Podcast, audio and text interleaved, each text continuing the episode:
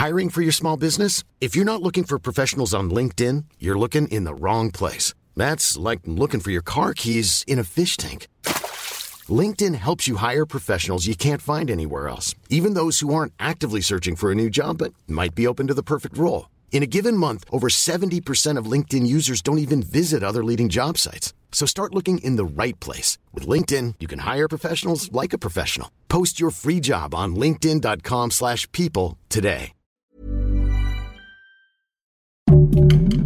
Heraldo Podcast, un lugar para tus oídos. Para muchos hijos o muchas parejas, la figura del padre puede ser este ser ausente que se encarga de negar o dar permisos, pagar cuentas, pero esto ha cambiado mucho. Ahora los padres ejercen activamente su paternidad o eh, más bien ejercen la corresponsabilidad en la crianza. Y para hablar de eso, del el día de hoy aquí en, en La Mother Soy Mamá tenemos a Isaac, que es papá de una niña, y a Oliver, que es mi esposo, es papá de nuestro niño. Entonces, bienvenidos, ¿cómo están? Ay, muy bien, muy bien, muy bien. Qué bueno. Nerviosillos, pero... no te preocupes, Isaac, nada que ya estás preparado. Si eres papá, eres un superhéroe. Antes de arrancar, ¿cómo, ¿cómo, viven la paternidad ustedes? ¿Qué es para ustedes ser papás? Pues hace rato Lilo dijo, este es resolver problemas. Ese es número uno, pero creo que eso es papá y mamá. Uh -huh. eh, pero la verdad es que la paternidad para mí es, pues para mí un enamoramiento de poquito en poquito. Este, okay. eso fue para mí. Creo que la mamá tiene una conexión más inmediata por la parte biológica uh -huh. que crece adentro del vientre y el papá de pronto cuando ya sale el bebé, poco a poco se va enamorando, poniendo inmerso en lo que sea que es la paternidad para cada uno. Uh -huh. Y, y, bueno, tú ya llevas más tiempo que yo en eso, pero eh, para mí también es un instinto de protección y de, y de proveer. O sea, a mí eh, algo que me cambió mucho desde el día que fui papá, eh, en parte es la parte de ver a tu hijo y como dice Isaac, enamorarte y, y ver eso que creaste, que es súper bonito y que es un momento que te cambia la vida. Pero al mismo tiempo también entra este instinto como de decir, ahora tengo que eh, romperme la espalda para que nunca le falte nada, para que siempre esté protegido, para que tenga educación. Eh, y entra como este instinto de tengo que resolver, como dijimos, eh, para, para que esto siempre sea así, ¿no? Y, y, es resolver la vida tal cual. ¿Pero crees que es un instinto o que es algo que ha impuesto la sociedad? ¿Es algo que te nació o algo que deseabas cumplir? En mi caso yo lo siento como un instinto. Okay. Eh, yo digo, desde que estamos casados, siempre he tenido como un instinto de protección contigo.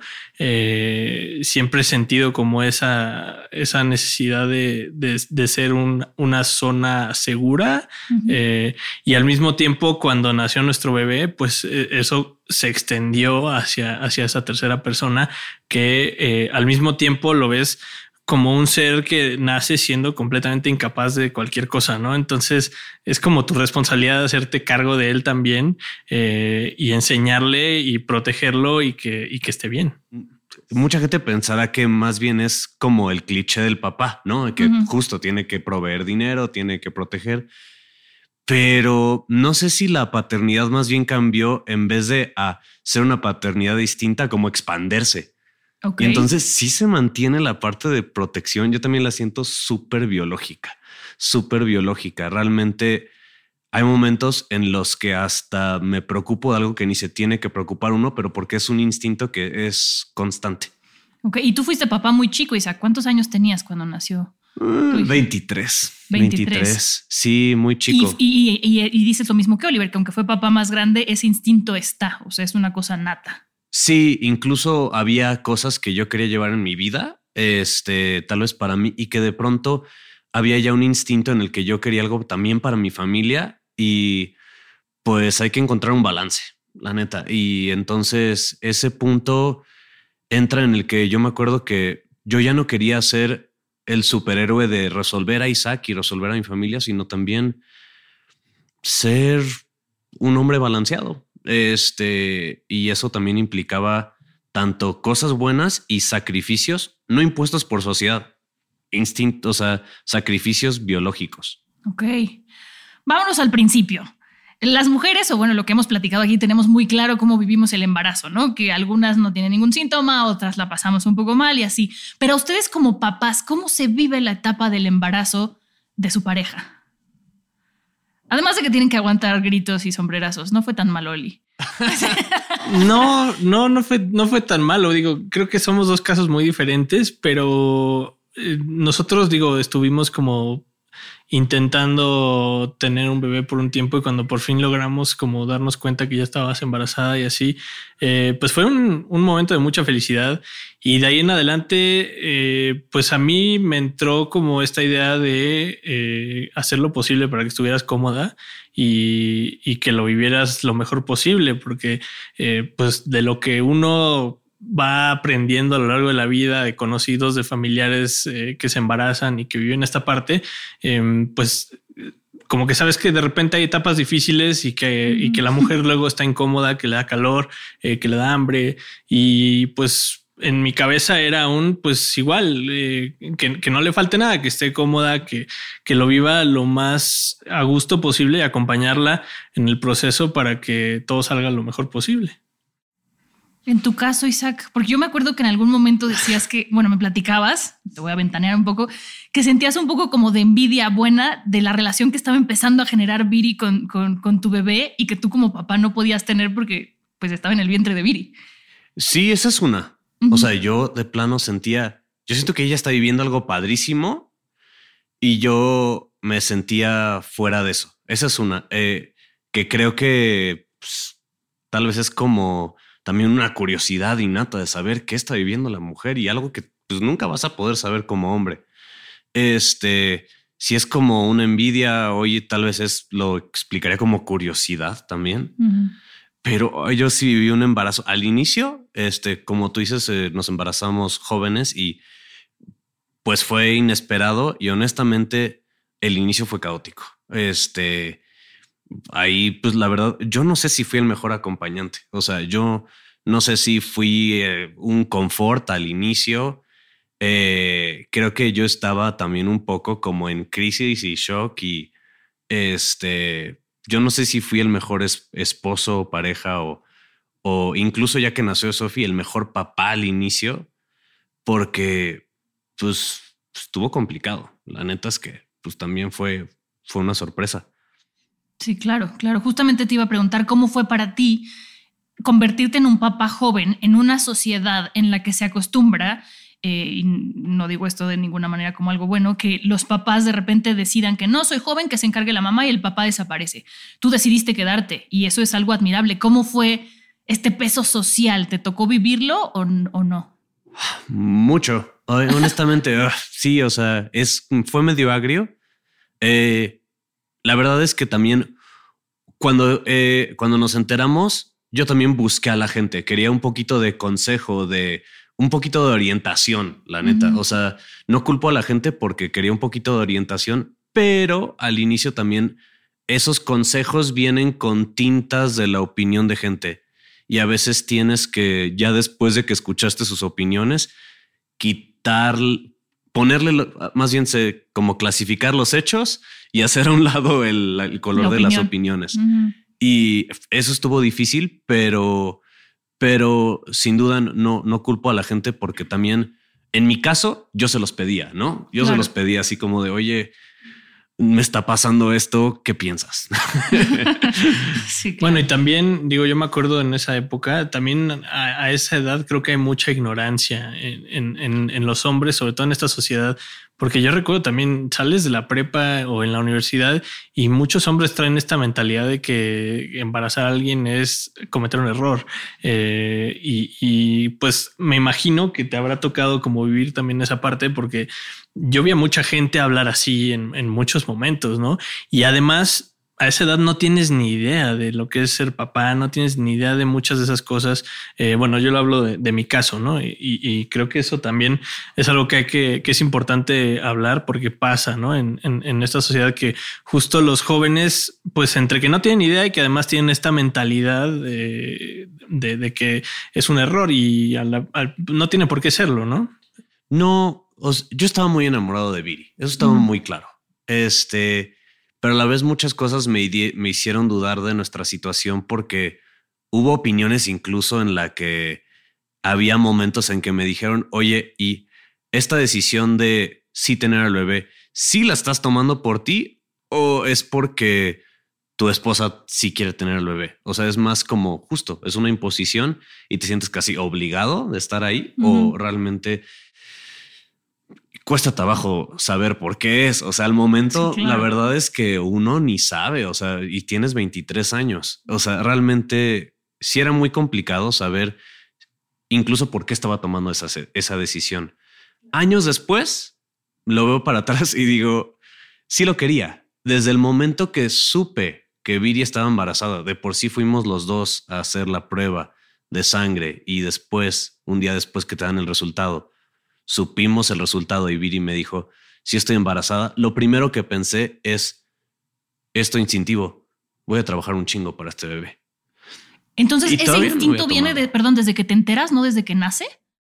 Pues para mí fue lo primero que pensé en ese momento. No sé si a todos les llega. Este, o sea, hay, hay personas que, pues sí digo, pues dejan al bebé o dejan a la pareja. Este, eh, no, no sé, pero para mí sí fue instante uno.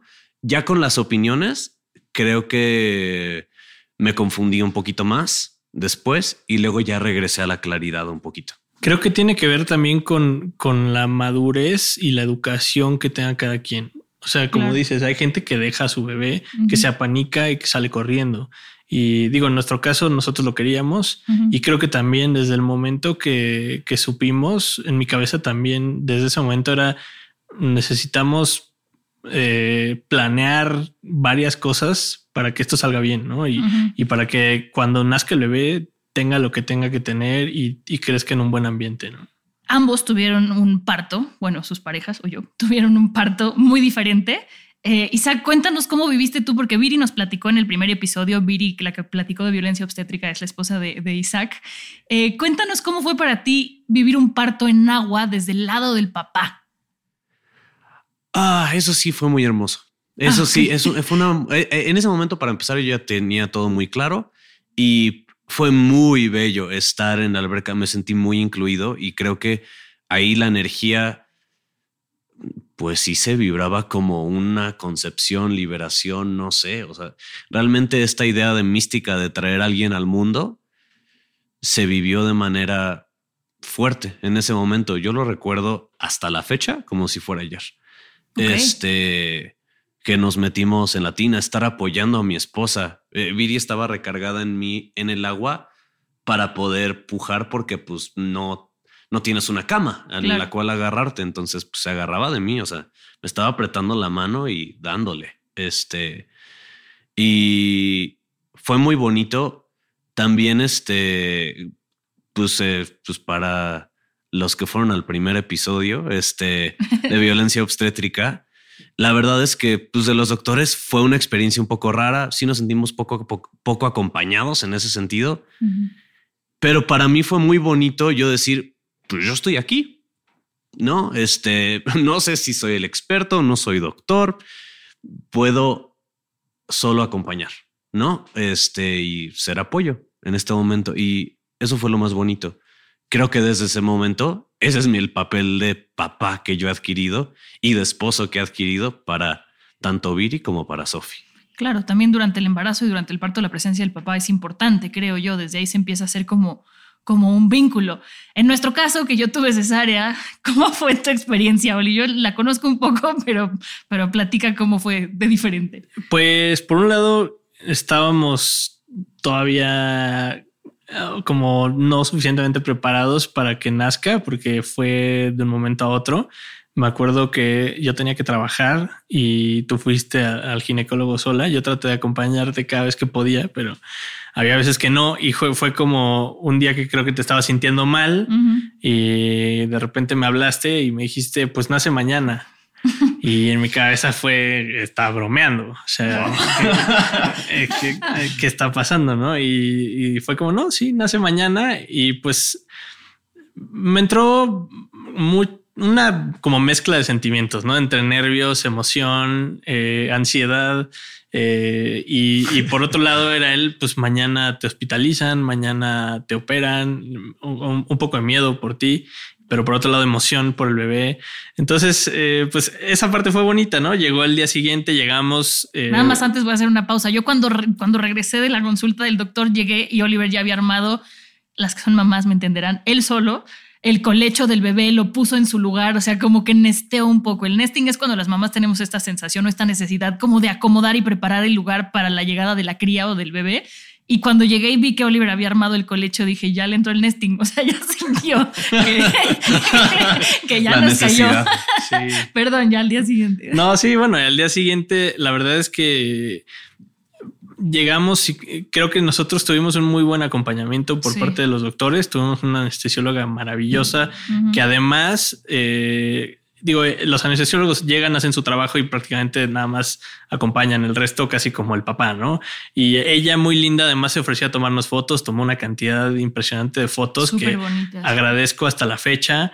Eh, y pues por el lado del papá, yo sentí, por un lado, como feo con, contigo, porque mientras a Mon la estaban eh, preparando y le estaban inyectando y le estaban empezando a abrir y eso, pues yo me fui a, tocar, a tomar un café con el pediatra y a platicar con él porque no tenía nada que hacer allá adentro, ¿no? y, no me dejaban pasar al cuarto todavía. Entonces eh, yo llegué ya que Mon estaba eh, pues siendo operada y pues literal te dicen párate ahí, no estorbes y no voltees, ¿no? Porque si te caes nadie te va a levantar, nadie te va a ayudar, eh, porque hay gente que se desmaya, ¿no? Entonces, eh, pues estuve ahí acompañando, acompañándote a, sentirte bien, a calmarte con los nervios que tenías.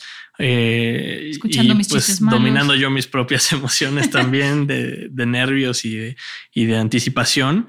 Em, y me acuerdo que justo una parte muy bonita fue que nos dijeron escoger una canción y cuando suene es cuando van a ser.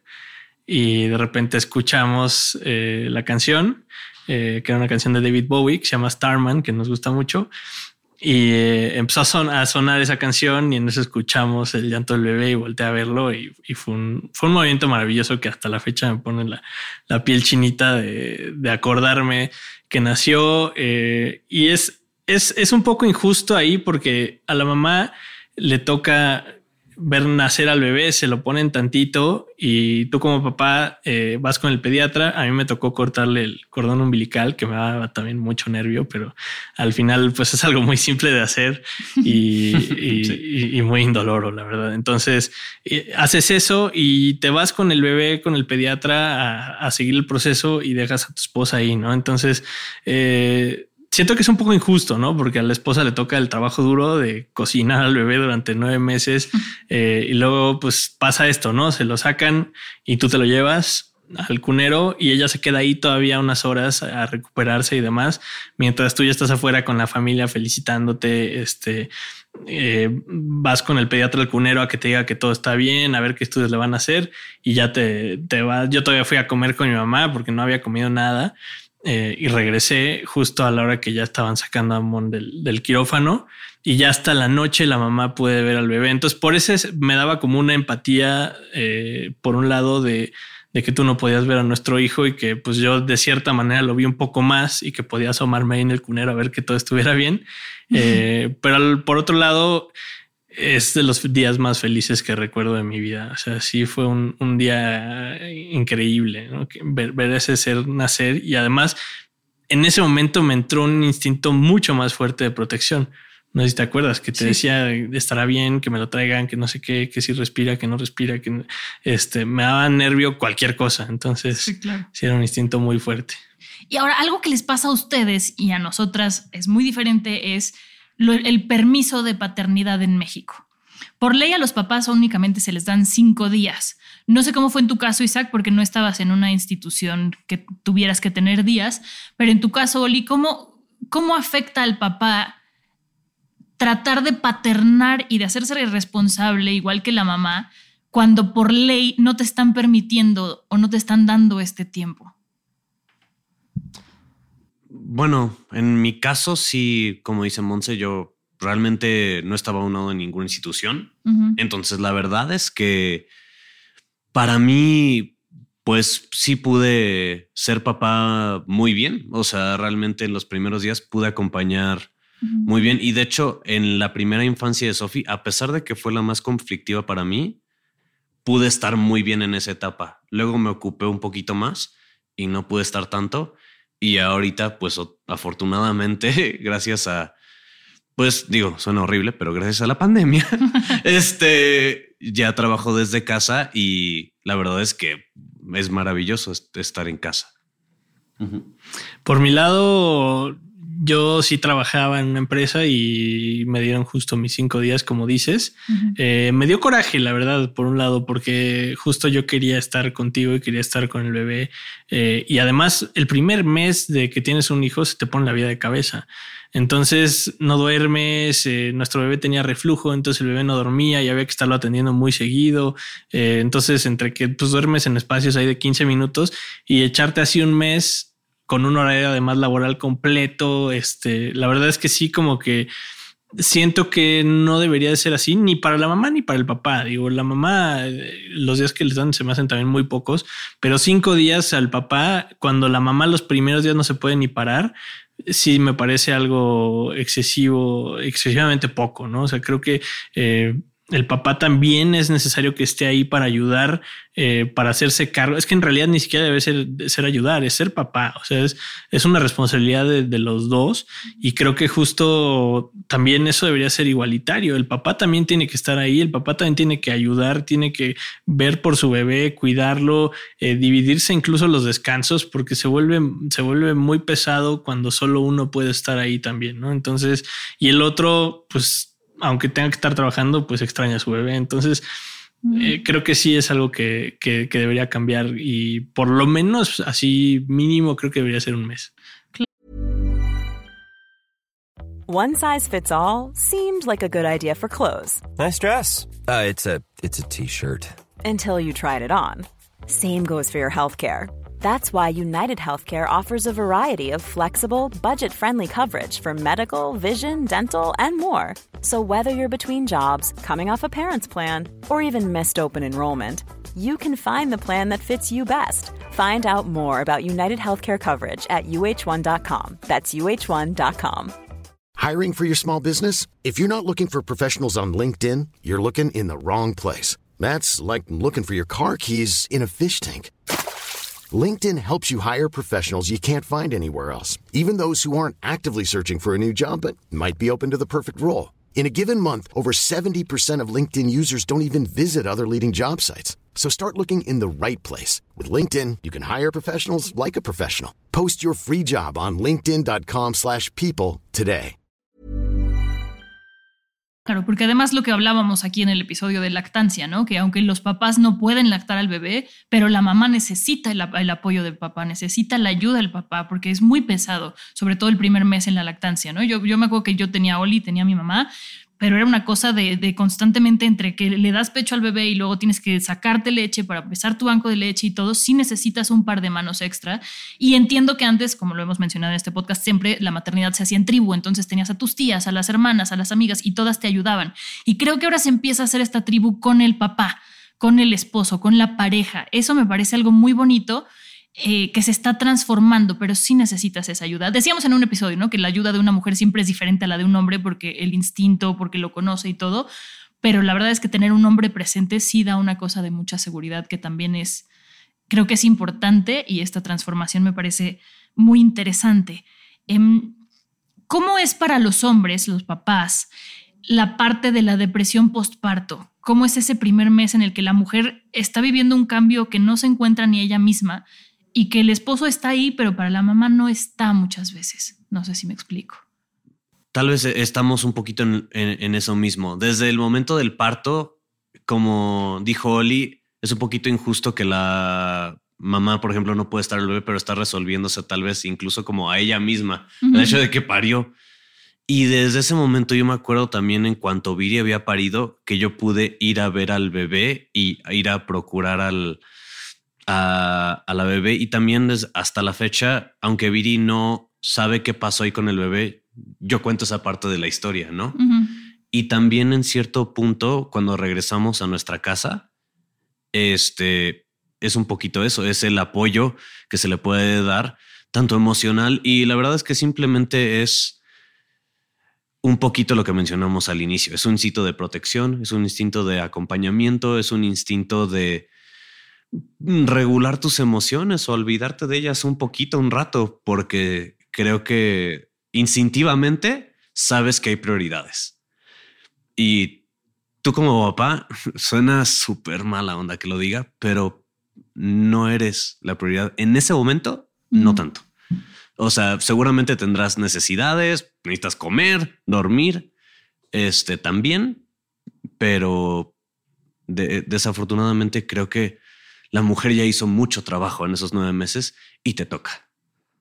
Sí, yo estoy totalmente de acuerdo. Eh, igual me entraba este, eh, pues igual como un sentimiento, como dice Isaac, de, de lo que tú sientas y tengas ahorita pasa a segundo plano completamente y es que la mamá y que el bebé estén bien y que la mamá pueda descansar y que el bebé no le falte nada, que coma. Eh, además, digo, a mí tuviste los primeros días que nos llevamos ya al bebé a dormir a la casa, yo me despertaba cada 15 minutos a ver si estaba respirando. O sea, me, entró un instinto muy fuerte de ver que esté bien todo el tiempo. Em, y por otro lado, también justo lo que dices, la, depresión postparto, que eh, todo el tiempo tenías, me acuerdo, como lamentos de es que no tuve tanto tiempo con el bebé cuando nació eh, y, muchas cosas que, que, no te gustaban que, y decías que no tenías depresión y decía, bueno, yo estoy aquí, te apoyo todo lo que pueda y te voy a tratar de calmar. Eh, y si estoy cansado, si estoy lo que sea, pasa completamente a segundo plano. Ok. Así como hay una depresión postparto en las mujeres, ¿qué, cambios o, qué experimentan los hombres en ese momento? Además de sentir esta necesidad, ¿no? De cumplir las necesidades de la mujer, pero como hombres, como individuos, ¿qué sienten o qué proceso viven? Mm. ¿O es solamente esto de, complacer a la, bueno, de atender a la mujer? Ah, no, pues también yo siento que sí es un duelo porque obviamente tenías tu propio tiempo, tu propio espacio. Este, no, o sea, no puedo decir que todo es maravilloso y que te vuelves de pronto súper instintivo y todo es fácil, ¿no? Y ya cambiaste de un segundo a otro. no, o sea, sería muy bonito que fuera así, pero la realidad es que tienes una naturaleza vieja y que te viene a acechar este para decirte, oye, me gustaría tener un espacio para pues, jugar videojuegos o pues este poder este hasta respirar un rato o irme con mis cuates o eh, hacer lo que tú quieras. No sé qué le gusta a cada quien, a cada hombre, pero si hay un momento en el que te gustaría volver a tu vida, digamos, de dos en vez de de tres. Y este creo que también te pasa que te gustaría tiempo con tu pareja sin el bebé, incluso. O sea, realmente, pues, y tanto, sí hay, creo que también hay frustración. O sea, creo que sin duda hay frustración. Creo que es natural. Creo que tienes que aguantar vara, ¿no? O sea, pero, pero, pues sí, o sea, sí hay frustración. Sí, yo también lo, creo. La frustración es una parte integral de ser papá y de ser mamá, estoy seguro. Eh, es un entrenamiento de paciencia infinito prácticamente, sobre todo los primeros años. Eh, porque sí, o sea, va a haber frustraciones. El bebé va a llorar porque necesita algo y si no lo entiendes, ahí entra una frustración. Y hay muchas situaciones así que te van disparando frustraciones. Eh, en eso estoy totalmente de acuerdo. Em, a mí me tardó, pero sí estoy de acuerdo en que hay, hay esta parte como de duelo y de necesitar tiempo. A mí me pasó que se tardó más en empezar a tener estos sentimientos. Yo prácticamente durante todo el primer año de vida de nuestro bebé estaba ahí para él eh, y era lo que necesiten ustedes, lo que necesiten ustedes. Y hasta hace poquito tiempo realmente, que pues ahorita está por cumplir un año, seis meses, empecé a sentir estos sentimientos de híjole, es que no puedo cuando quiera pararme ir a la tienda nada más, ¿no? Eh, cuando quiera nada más agarrar y, el otro día un amigo me habló y me dijo, vamos a jugar tan, tal cosa en mi casa, jalas. Y dije, no, tengo que dormir a mi bebé y ni modo, ¿no? Entonces sí, se tardó un rato, pero sí llegó a entrar. Los primeros meses a mí me entró este sentimiento de protegerlo, de cuidarlo, de planear. Empecé a ahorrar muchísimo más de lo que había ahorrado en mi vida este, para que tenga educación. Eh, me da igual si tengo que gastar algo para que coma, para que juegue, para lo que sea. Eh, me da igual si, si, o sea, si lo tenía pensado para otra cosa para mí, se va en él. Eh, y así estuve durante todo el primer año, fue lo que ellos necesiten y hasta ahorita apenas empezaron a entrarme como estos sentimientos de, híjole, estaría bonito ir al cine nada más tú y yo alguna vez, eh, estaría bonito de repente poderme escapar cuando sea. Y, creo que sí es una parte como de duelo en un momento de decir, híjole, es que ya no soy dueño de mi tiempo porque ahora soy eh, responsable de una, de una persona que pues tiene que aprender a vivir, literalmente, ¿no? Claro, que qué interesante que ambos usen la palabra duelo, porque lo escuchábamos aquí en algún episodio pasado sobre, bueno, cuando hablábamos de la depresión postparto, esta parte del duelo de dejar de ser quien soy para convertirme en la mamá que voy a ser, que a ustedes como papás también les pase sin la parte hormonal, porque muchas veces se le atribuye la depresión postparto a las hormonas, que a ustedes les suceda de esa manera, a mí la verdad es que me parece muy interesante. Mm, me voy a ir un poquito al tema eh, de, paternidad en México, ¿no? Porque tengo aquí un dato que eh, cuatro de diez hogares tienen papás ausentes. Eso para mí es, un dato muy fuerte por cómo repercuten los niños, ¿no? Por eso yo te reconozco tanto, Isa, que tú dijiste, ahora le vamos a tener a Ana Sofía y la tuviste y te quedaste y eres un papá admirable. Eh, cuando Oli y yo hablábamos de tener un bebé, yo decía, yo quiero una niña, porque como mamá queremos niña. Y Oli me decía, si es niña no voy a dormir el resto de mi vida porque vivimos en México y sabemos la situación. Tú como oh. papá de una niña, ¿cómo te sientes o cómo, cómo te afecta que, sean, que sea mujer tu hija? ¿O no te afecta también? No, sí, sí. Este, no creo que no duermo, ¿no? O sea, creo que este, eh, afortunadamente todavía llega una etapa, todavía estamos en una etapa en la que está con nosotros mucho y tenemos un muy buen nido y los dos estamos en casa y este y Sophie vive muy acompañada, creo que tiene justo como dices para familias donde a lo mejor la mamá tendría que resolver sola y a lo mejor incluso no sé si tenga familia cerca o no. Este ha de estar mucho más complicado y si esa mamá tiene desafortunadamente a una niña, creo que ahí sí. Sí, claro. Ahí sí tal vez yo diría, uff, no dormiría por esos, por esos papás. Pero en el caso de Sophie veo que afortunadamente tiene un nicho muy bueno. Este no podría decir eso tal vez no sé no sé qué voy a pensar en unos años que sea adolescente y que se quiera ir y que quiera estar sola y que uno tenga que dar ese espacio también la neta y este y pues ahora sí que echarse un volado o ver cómo se organiza también para no invadir pero pero este, poder acompañar y estar de pivote de seguridad, ¿no? Este, cerca de, de donde vaya a salir tu hija. Este, sí me preocupa la situación en México. Siento que se pone cada vez más feo. Hoy todavía duermo, Mañana no sé, mañana no sé. ok, ok. El 7% de las mujeres, este, según una encuesta del INEGI, son madres solteras. Sin embargo, en el caso de los padres solteros es el 0.5% de los papás solteros. Eh, y me llamó mucho la atención a la hora de hacer la investigación para, para este episodio, que cuando yo puse paternidad en México, las primeras tres páginas que me aparecían en Google hablaban de padres ausentes o de hijos abandonados. Ustedes como papás, ¿por qué creen que sea tan recurrente esta situación en México? O no se lo pueden imaginar, porque ustedes son papás responsables, este, este, paternan, pero me llama la atención.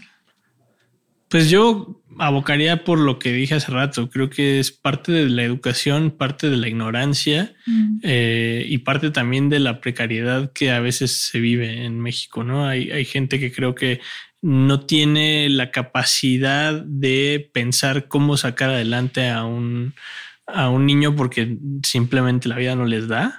Y en eso, pues supongo que deciden huir de la situación, eh, pero pues también tiene que ver, yo creo que con la educación. O sea, eh, yo, mis papás son divorciados y cada uno eh, pues estuvo rompiendo el lomo para que a nosotros no les faltara nada por su lado, ¿no? Entonces, eh, tengo ejemplos, la verdad, mi mamá la admiro mucho por eso, porque ella sola, eh, pues fue luchando para que a mí y a mi hermana no nos faltara nada y además para ella poder conseguirse sus cosas y, salir adelante, ¿no? Eh, mi papá, por otro lado, la tenía un poco más fácil porque pues él ya para cuando nosotros nacimos, pues él ya tenía su casa y así ya era, ya era como una situación mucho más cómoda para él. Eh, igual lo admiro porque pues nunca dejó de trabajar y siempre puso su parte, pero creo que si vienes de una familia que tiene esos ejemplos, no es algo que te plantees abandonar a un bebé, como dices. Entonces es difícil meterse en la cabeza de alguien que lo haga, la verdad. Pero creo que viene por una parte de educación y de una sociedad que es muy machista y que tiene los valores, eh, digamos, tergiversados en cuanto a la paternidad. Claro, tú, tú ahorita que decías el divorcio de tus papás fue un divorcio muy atípico en el sentido de que se dividían 50-50 el tiempo, ¿no? Estamos acostumbrados a que los papás es dos fines de semana al mes o solo los, los fines de semana. Entonces, por ese lado creería sí que es educación. Yo también, igual que Oli, no llego a comprender por qué, porque un papá se iría. Este, había un punto en el que, o sea, evidentemente, naciendo Sophie, yo no me veía fuera de la foto. Este, pero sí creo que esto que explicábamos tal vez un poquito de la frustración y que también puede ser, como dice Oli, de la educación. escapar de eso. Sí, de querer escapar de eso, que a lo mejor o la frustración es mucha o también la educación en cierto punto también machista podría decir, es que no, yo necesito mi espacio y la prioridad no son ustedes, sino yo, ¿no? Entonces, creo que sí es una decisión bastante egoísta. Eh, no podría juzgarlo, no, no, no estoy en ese momento. A lo mejor viene un, una persona que dejó a su hijo y podría tal vez tirarme todos mis argumentos, ¿no?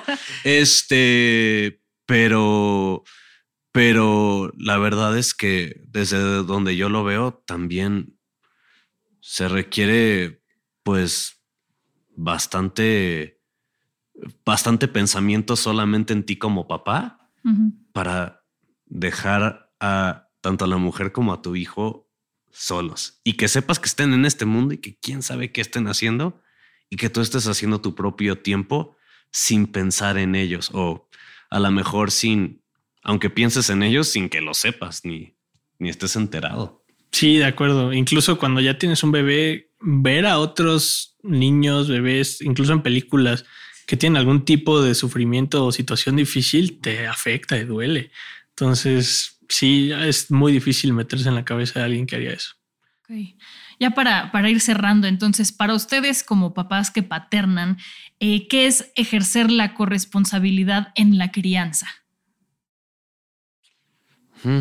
Eh, para mí es eh, buscar tiempo para darle a mi familia. Eh, eso es. O sea, ya dependerá de cada familia, cómo se, qué necesita cada hijo, cada esposa o cada familia, sus prioridades, pero, pero creo que dar ese tiempo es todo. O sea, no, no podría como sintetizarlo mejor. Para mí es dar mi tiempo, dar mi espacio, dar este, incluso, eh, sí, ser generoso con mi tiempo y con mi mente y con mi corazón hacia con mi esposa, hacia con mi hija.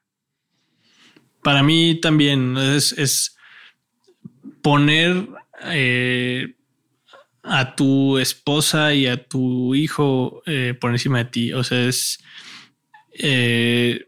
cumplir sus necesidades, eh, es este atender sus necesidades, no cumplir necesariamente, pero atender sus necesidades es eh, hacer tu chamba, ¿no? Es, o sea, los dos son papás, ¿no? Finalmente los dos decidieron tener a este bebé, los dos decidieron eh, crear esta familia, ¿no? Entonces, pues es asumir esa responsabilidad de pues criar a, tu hijo y de, y de, estar ahí, de darle tu tiempo, de que no le falte nada, de que tenga educación. Para mí es eso, es, es procurar que estén bien tu familia y, y en parte ya muy específicamente con el bebé es pues hacer tu parte de, la chamba, ¿no? Que no sea que, que solo la mamá eh, esté siempre con él y que lo, que lo cuide y que lo alimente y que, y que uno nada más esté... Es que digo, sé que yo estoy en una situación privilegiada porque también trabajo en casa y tengo el tiempo, pero que no sea nada más de, ah, pues es que yo trabajo todo el día, entonces yo me desentiendo del bebé, ¿no? Porque incluso aunque trabaje todo el día, pues llega la noche y la mamá lo estuvo cuidando todo el día y la mamá está cansada en la noche, entonces también te toca ser parte de eso, ¿no? Y también al bebé le hace falta que seas parte de eso, porque si no, no te va a reconocer, no te va a conocer como papá y no va a tener esa esa cercanía contigo de abrirse y de, mostrarte sus sentimientos como lo hace con su mamá, ¿no? Entonces, eh, creo que también entregarle tu tiempo es algo beneficioso para ti si quieres ser parte de la vida de tu hijo y conocerlo y que tenga esa confianza de estar contigo y abrirse contigo y ser este abrir sus sentimientos contigo, ¿no? Sí, yo tal vez aquí me alejaré de mi paternidad y hablaré de mi mamá. Mi mamá trabajaba mucho, mucho, mucho. Y de hecho mi papá trabajaba menos. Pero mi mamá en cuanto llegaba a la casa nos daba tiempo de calidad. Desafortunadamente, este, mi papá fue buen papá, pero no fue, cuando él llegaba a la casa, él buscaba más bien su tiempo. Y no nos buscaba a nosotros. Y la verdad es que en el caso de mi mamá, trabajaba tal vez mucho más y no sé cuánto en tiempo contable, no sé cuánto tiempo realmente nos daba, pero yo sentía que ese espacio que nos daba, fuera mucho o poco, se sentía como mucho, se sentía como mucho. Entonces yo desde, como desde el espacio de hijo, creo que aprecio muchísimo más eso. Y también de pronto, aunque yo, sí, yo trabajé mucho, cada espacio que tengo con mi hija busco que este, dentro de todo sea lo más óptimo, que sí le esté poniendo atención, que sí la esté escuchando, que a lo mejor, este, pues ya a la edad que tiene Sophie 7 empieza a tener sus propios pensamientos, curiosidades, teorías, este, te debate cosas que para ti a lo mejor, incluso hasta la fecha, podrían ser hoy naturales o aparentemente para ti normales y que un niño cuestiona desde un lado totalmente en blanco y entonces para mí, eh, regresando tal vez un poquito al inicio que hablaba de la paternidad, para mí se ha sido enamorarme cada vez más de mi familia, pero porque afortunadamente le he podido dar el tiempo. No creo que me podría enamorar tanto si no le diera el tiempo. También mencioné que en una época creo que no fui el mejor papá porque no pude dar el tiempo y porque estaba en un lado de duelo, este, y a veces quería mucho mi espacio de manera tal vez como egoísta. Y este, y la verdad es que me arrepentí muchísimo de ese tiempo porque fue, creo que no gané nada. No gané ni mi tiempo, ni le pude dar el tiempo a mi familia. Y después suena como tan, pues me suena como a cuento de fantasía, pero sí me gustaría decir que entre más das, más recibes. E, e, eso, eso sí lo tengo que decir y ojalá más papás se quedaran a, o más papás escucharan esto y se quedaran a vivir eso, porque si entre más das, más recibes, se los prometo. Totalmente. Sí, totalmente de acuerdo. ¿eh? Y agregar nada más que nadie te enseña a ser papá. ¿No? Nadie te enseña a ser papá, creo que nadie también te enseña a ser mamá. Lo único que tienes son los ejemplos con los que creces y lo que, y lo que puedes ver, ¿no? Entonces, creo que los dos tenemos buenos ejemplos de, de familias. Eh, mi mamá también trabajaba como loca, pero siempre estaba ahí. Nunca en la vida por más cansada que llegara, me negó a hacerme unas quesadillas de cenar, por ejemplo, o algo así. Mi papá, por otro lado, también trabajaba muchísimo y de repente acababa a las 4 de la mañana porque él es independiente y a las 7 de la mañana estaba desayunando con nosotros. Se daba el tiempo de hacerlo y nos llevaba después a la escuela y trataba de estar ahí presente. Entonces, eso yo como hijo la verdad es que lo valoraba muchísimo y tener esos ejemplos también es algo que te ayuda hacia abajo a ser papá. También tener algo que, que no te gustaba de tus papás ayuda a que tú mejores tus prácticas con tu hijo, ¿no? Entonces, eh, o con tus hijos. Entonces creo que, creo que sí, también estoy totalmente de acuerdo eh, de, de que entre más tiempo le dedicas consciente a tu familia, más recibes. Pues muchísimas gracias a ambos. La verdad es que son un gran ejemplo de, hombres que paternan, que ejercen su, su, paternidad y la verdad por eso quería tenerlos aquí.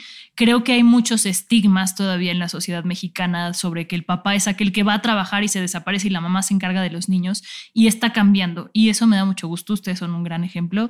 De verdad, muchísimas gracias. Y Espero. Bueno, sí, y bueno, para todas las que, las que nos están escuchando, recuerden que tenemos nuestra tribu en Instagram para que comenten también cómo viven ustedes la paternidad eh, o si son madres solteras, como hablábamos el caso de Lila también. Eh, para suscribirse al grupo de Telegram solamente tienen que ingresar a Telegram, ponen ahí en La Madre Soy Mamá y van a entrar a nuestro grupo. Eh, suscríbanse también en Spotify, nos pueden encontrar en todas las plataformas de podcast y si lo quieren ver estamos en YouTube y nos escuchamos la próxima vez. Muchas gracias. A ti. Gracias. Hey, it's Paige DeSorbo from Giggly Squad. High quality fashion without the price tag. Say hello to Quince. I'm snagging high-end essentials like cozy cashmere sweaters, sleek leather jackets, fine jewelry, and so much more. With Quince being 50 to 80% less than similar brands.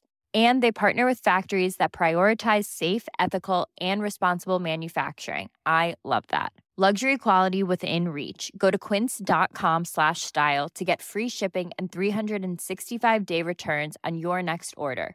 Quince.com slash style.